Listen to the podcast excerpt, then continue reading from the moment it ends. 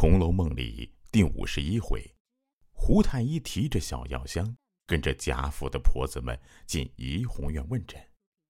按照规矩，一个外男到这种高门大户应诊，园子里必定要提前知会一声，闲杂人等自行避让。门户被看得密不透风，一路上连个女子也不曾看到。好容易进了怡红院，胡太医更是低眉敛目，不敢四处乱看。只见三四个老嬷嬷上前放下暖阁上的大红绣幔，一只手从床幔中单伸出来，上有两根指甲，足有两三寸长。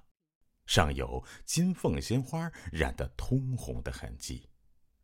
这样金贵森严的排场和气势，外加养尊处优的纤纤玉指，让第一次来荣国府的胡太医理所当然的误会病人是荣国府的那位千金小姐，却不曾想，这不过是个稍微有点体面的丫鬟。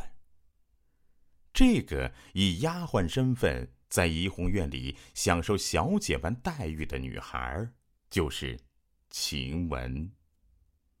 一个丫鬟，竟然有闲暇、有条件的养出两三寸长的指甲，实在是匪夷所思。别忘了，就连出身金陵史侯的湘云，平日在家尚且要迫于婶婶的压力，干着针线活到三更半夜。养指甲，他大概想都不敢想。可见晴雯虽然身为奴才，但日常真正需要他出力的事情并不多，他的日子只怕比许多正经主子还逍遥自在。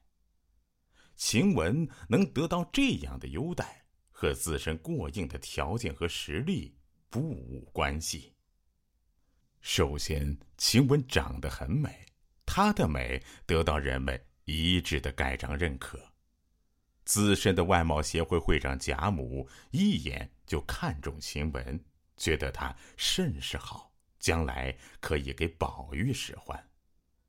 眼光毒辣、轻易看不上别人的王熙凤，也说这些丫头们总共比起来，都没晴雯生得好。就连院中厌恶晴雯到了极致的王夫人，也被这个水蛇腰、削肩膀、眉眼像林黛玉的丫鬟是惊艳了一把，陡然生出了防范之心。平时美也就罢了，就连缠绵病榻、无心梳洗的情况之下，晴雯依旧钗夺鬓松，山垂带退。有春水捧心之遗风，活脱脱就是一个我见犹怜的病西施。随手捡两块膏药贴在太阳穴上，也丝毫不尴尬违和，反倒被他演绎出俏皮的味道。可见晴雯之美是不分场合、不挑造型，是经得起检视的三百六十度无死角的美。拥有美貌的晴雯，不只是徒有其表，她还有着一手傲视群芳的针线功夫。晴雯精湛的专业水准，在并不孔雀球那一页里是光华四溅，展露无遗。这件孔雀球来自遥远的俄罗斯，用料考究，做工精细，不要说是织布。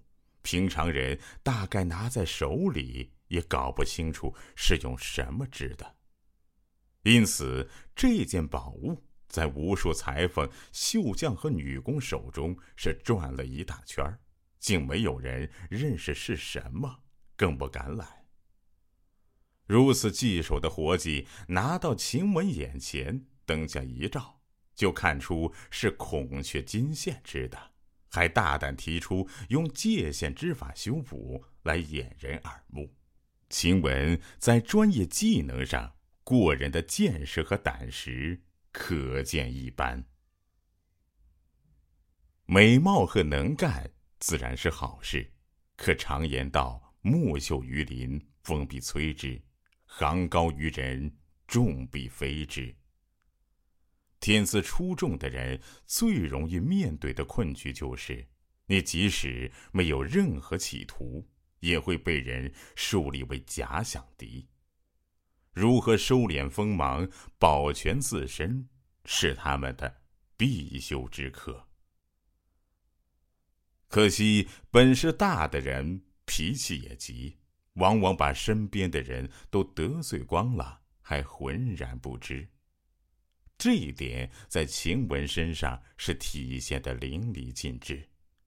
但凡晴雯看不顺眼的，不论对方的年龄、身份，一概狠狠的怼回去，字字句句是戳人心肺。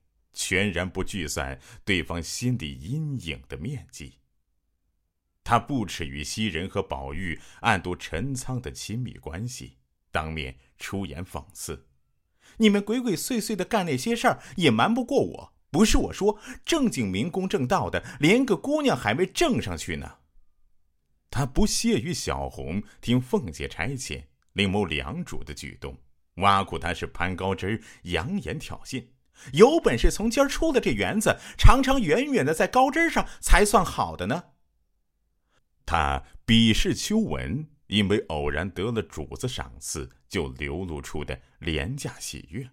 好没见过世面的小蹄子，那是把好的给了人，挑剩下的才给你，你还充有脸呢？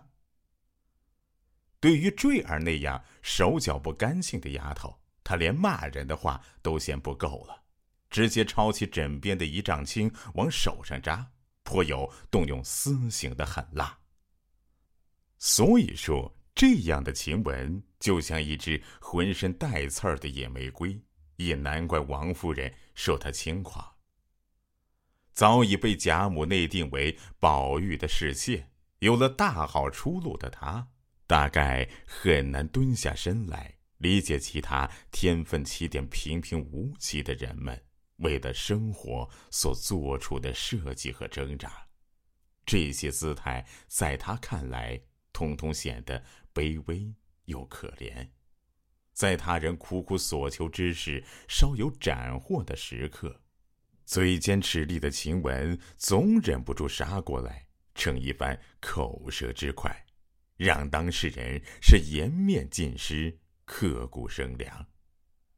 这种由一路顺风顺水、不谙世事滋生出来的刻薄，让晴雯将很多人是得罪到了骨子里。